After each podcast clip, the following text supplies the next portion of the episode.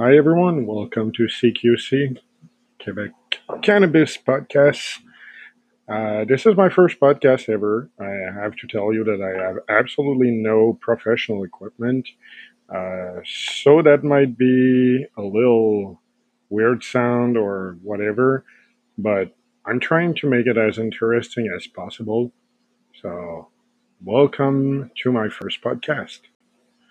I will start this podcast by introducing ourselves. We are two guys in the CQC uh, adventure. We are 34 and 35. Uh, I am Francophone, and my partner is Anglophone. So we might do a podcast, uh, the Anglophone podcast, we might do it uh, all together. For the moment, he's not here. So I'm going to do this all by myself. Uh, first of all, I'm going to introduce me. Uh, why do I do that podcast? What's the goal of my pod- my podcast? And uh, I'm going to talk about what we are planning to do in the industry of cannabis in Quebec. We, um, well, the first first of all, I started that podcast just to make sure that I can reach uh, as much as possible people all over the place, all over Quebec, um, as future uh, as future growers. I want to reach also the people from the maritime provinces, as uh, New Brunswick and Nova Scotia, even uh, PEI. Uh, also in Ontario, because I want to develop the market there too. Uh, because of uh, many laws and rules that are contested by uh, our government, our dear government in Quebec that still live in the dark age. Uh, about cannabis, we are basically prohibited to distribute any kind of edibles that are legal everywhere. Here, what we have is just infused stuff, which I will talk about a little bit later, probably in that podcast.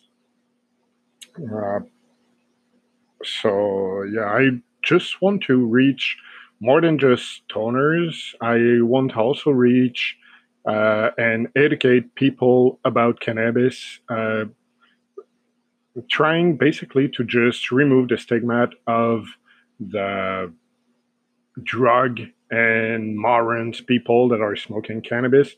Because I can tell you, for going many times to the SQDC, I've also been to uh, New Brunswick Cannabis, also up to uh, PEI last summer. Uh, dispensaries. I went also to Ontario dispensaries.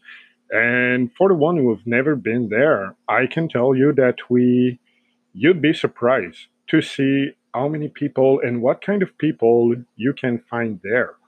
Uh, you'll see just as much as guys, blue collar guys, and doctors and lawyers, a technician of whatever uh, trade in the world. Uh, so yeah, that's that's what I'm going to do, and basically, it's mostly for uh, educate people. Also, we are in progress of building our own industry on growing cannabis into greenhouses.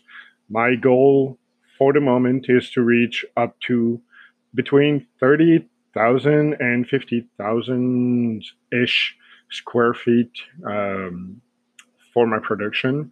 My goal on a very long term, uh, it's to reach like the two tiers of the several industries that are uh, probably the biggest uh, producer in Quebec, and they have 700,000 square feet, and my goal is to reach up to 500,000 uh, square feet of uh, growing uh, surface. So that's it for the presentation, and I hope that you will enjoy that podcast. So I'm going to talk about the uh, what's a cannabis, uh, furthermore than what it is like just a plant and just a drug. Uh, as I said in the introduction, I want to go further than just reaching stoners. I want to go educate people. So, uh, first of all, what I want to say is that uh, in the past, people had cannabis in their own pharmacy at home, and with the lobbying of all the pharmaceutic uh, businesses and all the medication stuff uh, getting developed, they made cannabis illegal. Uh, we are just starting to go a little further. We are going to stop living in dark ages about it because uh, the cannabis, we all know that it's a real good medicine for the people that doesn't smoke that might listen to the podcast, which I hope is. Uh, I don't want you to think that it's just cannabis is just for idiot.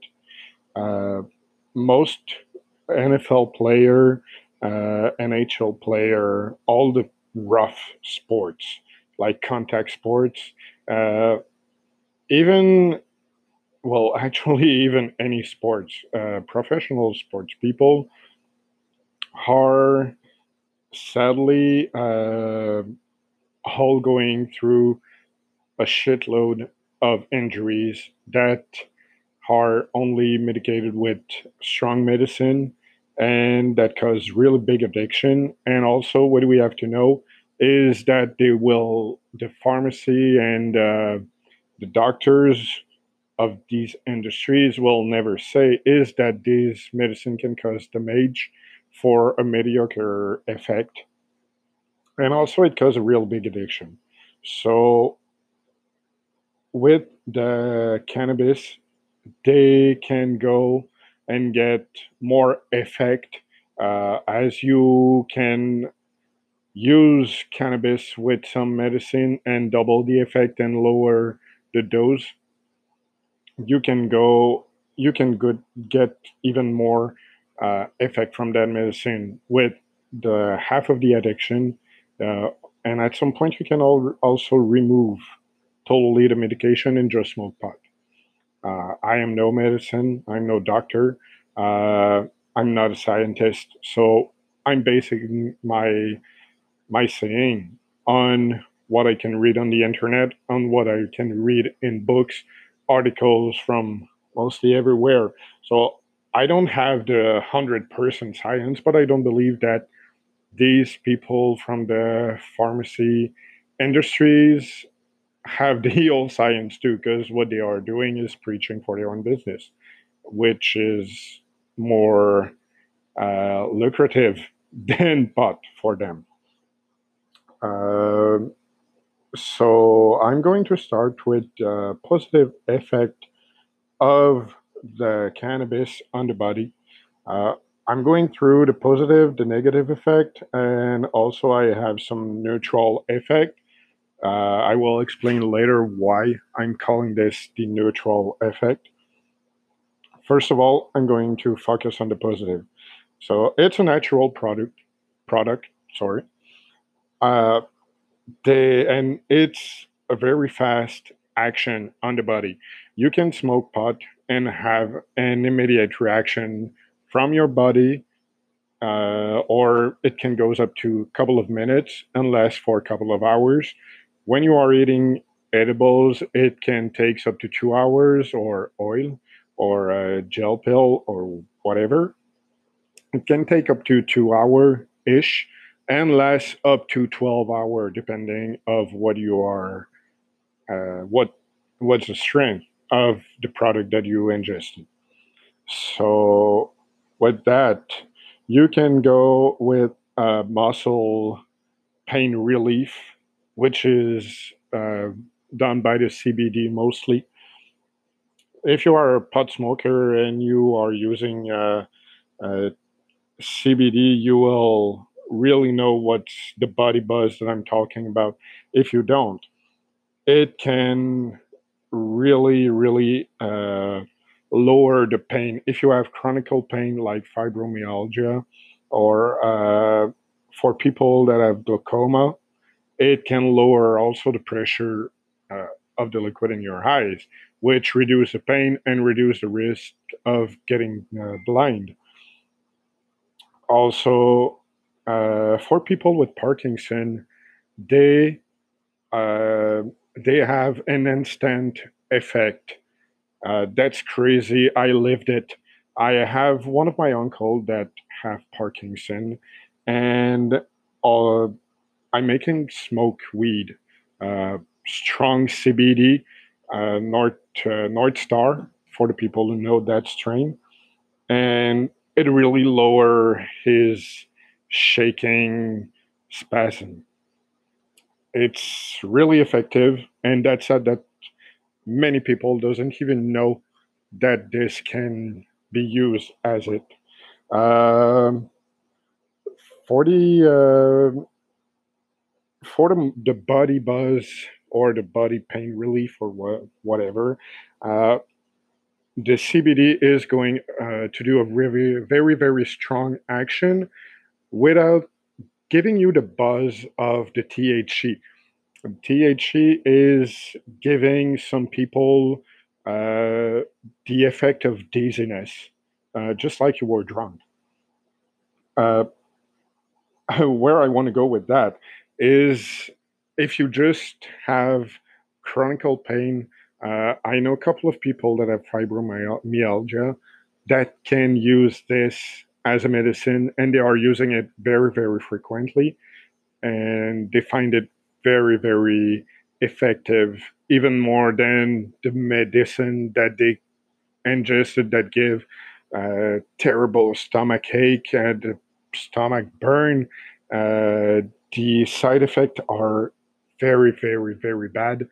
Uh, even for uh, people suffering of HIV, uh, well, actually stuck with HIV, uh, they have medicine that are 100% effective.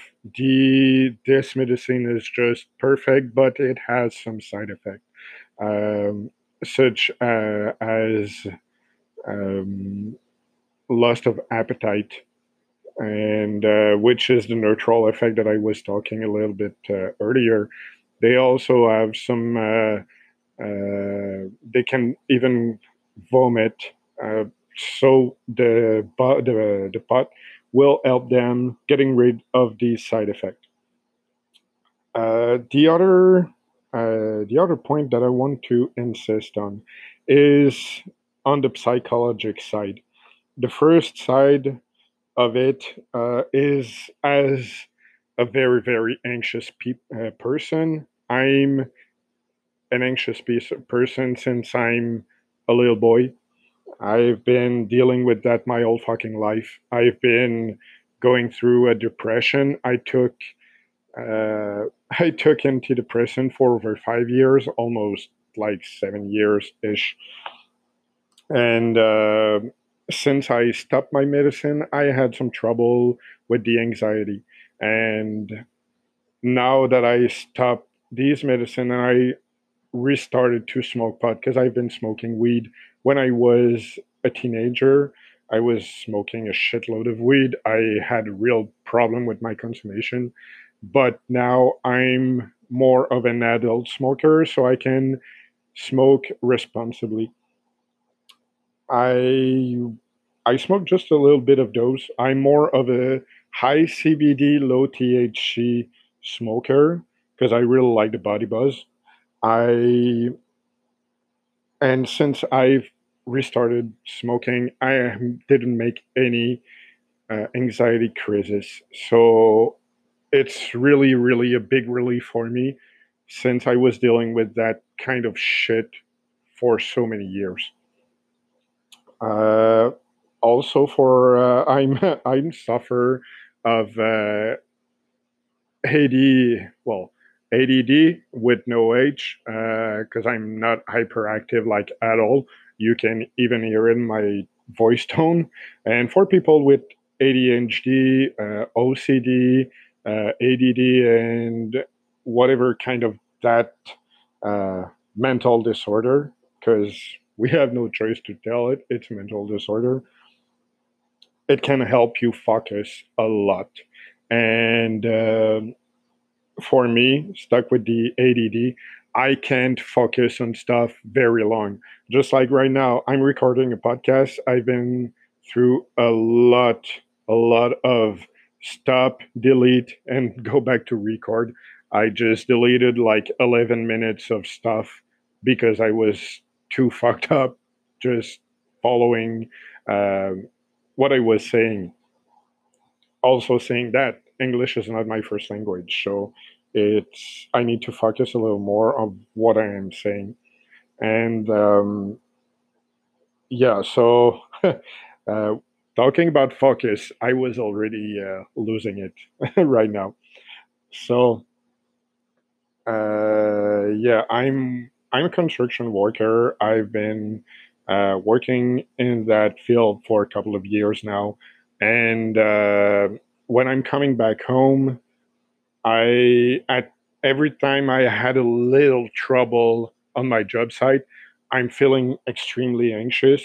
I'm feeling really bad uh, for some reason. I will wake up in the middle of the night and I will have insomnia like crazy. And I just smoke a little bit of weed. Uh, we are talking here about micro consumption. And um, it really helps me. It really gives me a big boost uh, on my focus. I'm I can do I can go through life easier. I'm not a wake and baker. I'm not smoking in the morning. Uh, I'm recording that podcast and it's uh, it's noon and I will probably not smoke until like late afternoon or after supper. Uh, but uh, usually it really helps me relax and focus on things. Uh, after supper, I'm more of a sativa smoker, which I will go through another podcast, another episode. And uh, in the if I smoke in the afternoon, which can happen, uh, I'm a stoner. So anyway, I will smoke in the afternoon every now and then, but not all the time. And I'm going through uh, more like a sativa strain or hybrid sativa dominant in the afternoon, hybrid or indica or hybrid dominant indica. But I will never go into a sativa strain during the afternoon. Uh, otherwise, it keeps me awake a little too much. Uh, with that leads me to the the euphoric feeling that we have. And there I will talk also about the group effect. The group effect uh, with the sativa is more efficient than the one with the, the indica. The sativa will more tend to bring people to the paranoia, which is the negative effect. But when you are smoking in group, if only one person is getting paranoid, you can go through uh, through this feeling and getting rid of it. And also you will start to laugh with people. It will help you relax and decompress. And the biggest advantage of the sativa which is basically like uh, getting drunk going uh, getting into a, a dizzy and buzz feeling the feeling are pretty much similar. But when I'm partying with my friend, I'm mostly like the only stoner. I'm not a big drinker. I will drink like once or twice a week, uh, a year, and um, one of these once or twice a year, I'm in the south. So I'm in Cuba. I'm relaxing around a pool or at the beach, and I will not drink more than that. Uh, I prefer to smoke pot. Uh, the next morning, everybody is shit faced. Everybody is still drunk and hangover, and I'm waking up fresh and ready to do through my day, which is the biggest advantage of the of the pot compared to the alcohol. I will go now on the less bright side. It's the negative effect uh, the first one, I was talking about the paranoia. Uh, it happens most of the time when you are getting a very high level of THC pot with uh, low CBD. The THC is the psycho, um, the the the uh, oh damn, I forgot the term, but it's uh, it's the psychoactive substance in pot, and since there is a lot like hundreds of chemical substance in pot, well, natural chemicals, of course, um, it's hard to identify what will gives you the paranoia. I know that I have a strain here. Uh, it's a sativa. I use it to do edibles with it because when I smoke it, I'm getting into a slightly paranoid but mostly aggressive uh, state of mind. Don't ask me why. I have no idea. This is the only one I tried over uh, 70s, maybe like I'd say like 75 different strain, and uh, none of them ever gave me paranoia except that one. Also, uh, if you are a pot smoker that smoke at a very young age, I'm talking about like 13, 14, 15. Uh, the biggest effect, the biggest negative effect is that you can develop uh, mental illness such as uh, schizophrenia. And I've I've known many people uh, in the health and in the health uh, industries, uh, if I might say, that has to deal with young people like 17, 16, 18 years old uh, that developed schizophrenia because they smoke heavy THC strain, every very strong strain, such as Trainwreck or uh, even the, the Girl Scout cookie can reach up to like 24, 25% THC, which is really high. Um, so yeah, uh, that's that's a very very bad effect. I I have to talk about it because I'm all for pot smoking, but uh, it's just like drinking. If you do it uh, not responsibly, you will deal with shit. You can lose everything you have. You can lose your mind. You can even lose all your. Uh, you can even lose your uh, your mental health. Uh, that's that could be that could turn really bad. Actually, uh, the other effect uh, people are telling. I hear very often that pot can't get addictive, but yeah, it can be. Uh, up to two, uh, two to six percent of people that smoke pot uh, can't stop. They just can't, uh, or they ju- they have trouble uh, stopping pot. For me, it's not a big deal. I can smoke. Uh, I've been smoking for a long time uh, since I restarted smoking pot. And sometime with everything goes well in my life, I don't have any trouble at job. I don't feel anxious. Uh, I can sleep well. I can stop smoking for like three weeks in a row. I can uh, restart right after that and stop for a couple of days, uh, smoke just one day and stop for a week or two it doesn't give me any problem. But this is not the case for everyone. It can be, it's not uh, just as addictive as cigarette or heavy drug like crack or cocaine or LSD, but it can be addictive. So be careful uh, when you are consuming cannabis. Um, also, in a too big quantity, it can alterate your judgment, your memory, uh, your perception of the time and space. never, ever will never say that enough. Do not drive after smoking weed. Please don't do it. Uh, just like when you are drunk, you don't drive, don't do it when you're stoned. Uh, it can alterate your, as I said, it alterate your perception of time and judge and uh, space, which means you can get into an accident before even knowing that you are into that accident, uh, and it can turn really bad. I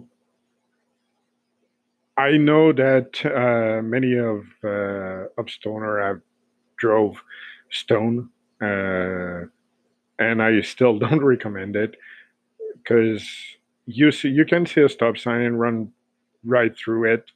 It's it's just stupid. Doing that is just stupid. Please don't do don't drink and don't drink and drive. Don't smoke and drive. And better stay home and stay safe or stay at your friend and stay safe Then kill yourself or worse killing somebody else that was responsible and didn't drink and drive and didn't smoke and drive either um, the last thing that i want to do is telling you about the the other uh, pain in the butt effect uh, the red eye the cotton mouth some people can even shake uh, never really happened to me. Other people can see their heartbeat accelerate. Uh, it happened to me every now and then, but very rare. And this is not cool because it can also lead to the paranoia that I was talking about earlier. Uh, when your heart is accelerating, just focus on one thing so you won't get paranoid. You just focus on something, anything else than that, and you'll be good. Uh, the neutral effect that I was talking earlier too is uh, pot can give you some munchies.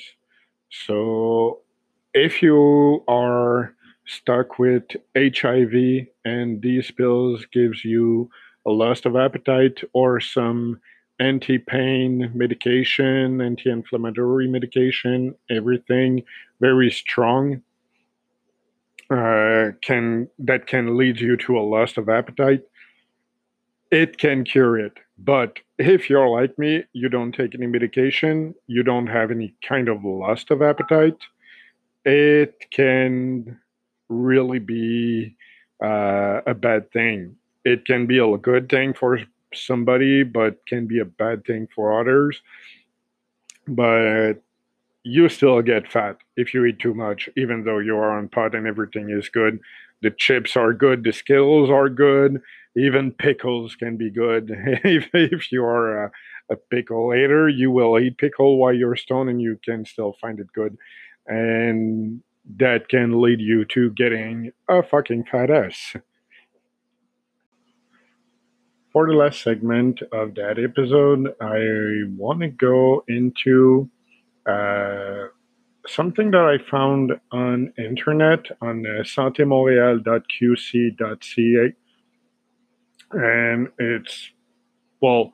Uh, if you are looking at this, this explained uh, mostly just like the basic of what what's the THC, what's the effect, what's the CBD, when like in one sentence. So this is not really something interesting.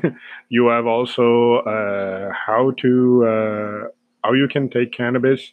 If you can, you can use it with dry flower. You can uh, uh, vape it. You can have it into a solid form like dabs and wax and stuff the edible, uh, also the cream. You have the legal point uh, what you can do and not do in Quebec. Uh, what's legal is smoking joint, blunt, pipe, bong, and e joint. Uh, and I'm talking about the burner joint, not the uh, not the vape because uh, they had a couple of trouble in the United States with young people smoking oil, and which is not made to be inhaled. It's it's made to be uh, like basically eat it, and it can gives you very very strong lung disease. So they, be very careful with that. Don't smoke that oil. Uh, if it's not in e-liquid, if it's uh, from uh, a reseller that is not from uh, the government, please don't don't do it. Just go to a dispensary and buy it legally. It will cost you more, but if you want to vape it, uh, at least please do it. As I said earlier, do it responsibly. Um, you also have the liquid extract that can be ingested, such as gel pill. You have the oil uh, that are also at the SQDC. You have some edible. Bottom line on that, when I was saying that the edible in Quebec were shitty, it's because they can't be sold if they are attractive to people under the age of 21. Uh, like uh, brownies, uh, gummies, chocolate. You can't sell that. They can't sell that. Uh, they can sell it at the SQDC. Uh, all they can smell, sell is uh, infused drink for the moment. They might develop the market, but I don't know where it goes. I can't find anything about it. But if you want to get high on it, don't even waste your money on it. I tried every single drink. I tried the tea. I, t- I tried the herb infusion. And if you like the taste of pot in food or drink, you can go get it because it's really nice. It's sweet taste. The taste is amazing. I love it, but it will never give you any buzz. I drank an old can with two milligrams of THC and it's probably not decarb pot. I will go into that uh, in another episode, but if your pot is not decarb, you can get the effect. And since, since pot is liposoluble, you won't get any, probably basically no effect with a drink. Uh, if it's an infusion, it will taste like pot. If you don't like the taste of pot, don't waste your money on this drink. If you want to try it, the drink is pretty nice. Uh, it's really uh, it's special. The first time you are drinking it, the taste is real special, but I really loved it. Uh, Hashish is also legal, uh, selling sold at the SQDC, and also on santemontreal.qc.ca, they are saying that vape liquid are legal, but you can't find it anywhere because they are in a gray zone. Um, what's absolutely illegal here is wax and shatter. Uh, if you are vaping it or if you want uh, to have a dab rig, it's it's illegal. It's too strong. It's 99% of THC. Well, up to 99% of THC.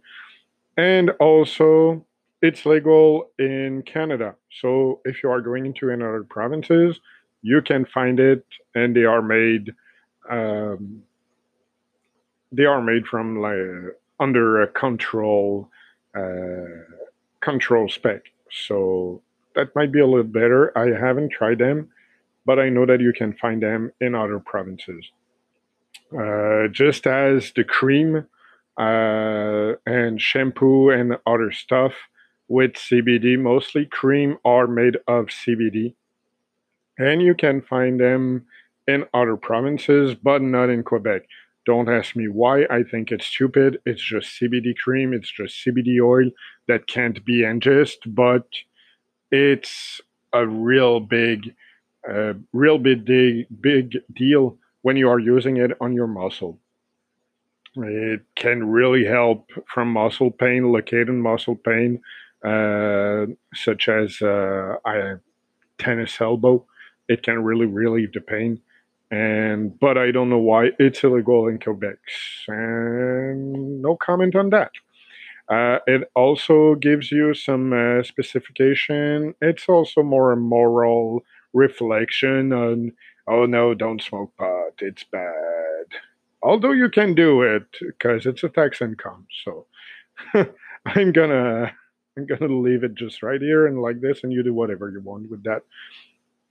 Uh, it also gives you the law about uh, the homegrown uh, homegrown uh, law, which is not allowed in Quebec, and uh, that too, it's legal in, everywhere in Canada, but not in Quebec because we are still living in dark age about it.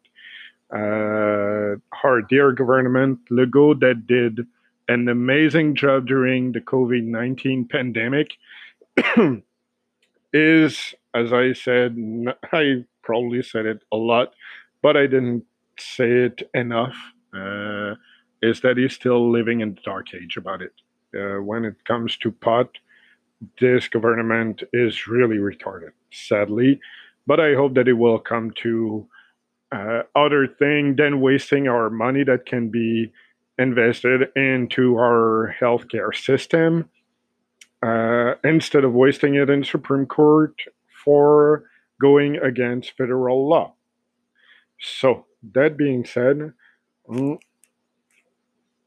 sorry, I'm drinking because I have cotton mouth. Um, yeah, that being said, uh, what I found very, very nice on that is that there is a map of uh, people that were telling that they are they were smoking pot into uh, 2014 and 2015.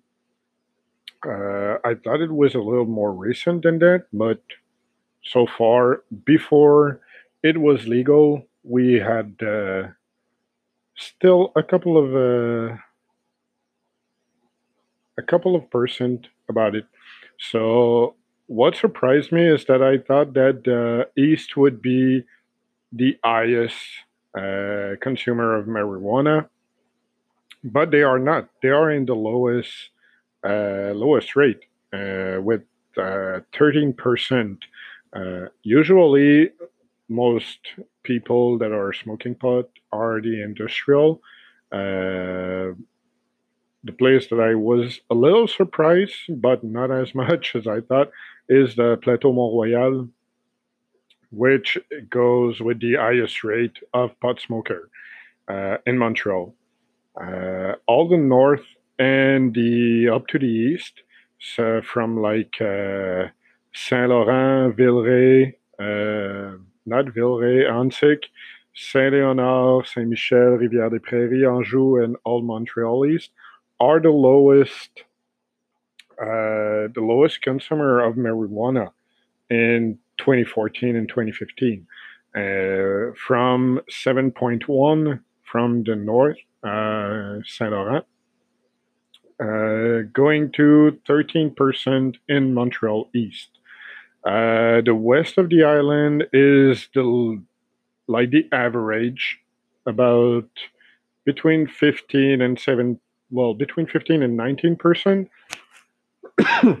sorry, uh, that are pot smoker, which who are uh, smoking the most is people on the east of the uh, southeast of the island, uh, such as uh, Hochelaga, Maisonneuve, Mercier, uh, Rosemont, uh, les Faubourgs, Plateau-Mont-Royal, uh, Villeray, Verdun, Côte-Saint-Paul, Saint-Henri, and Pointe-Saint-Charles.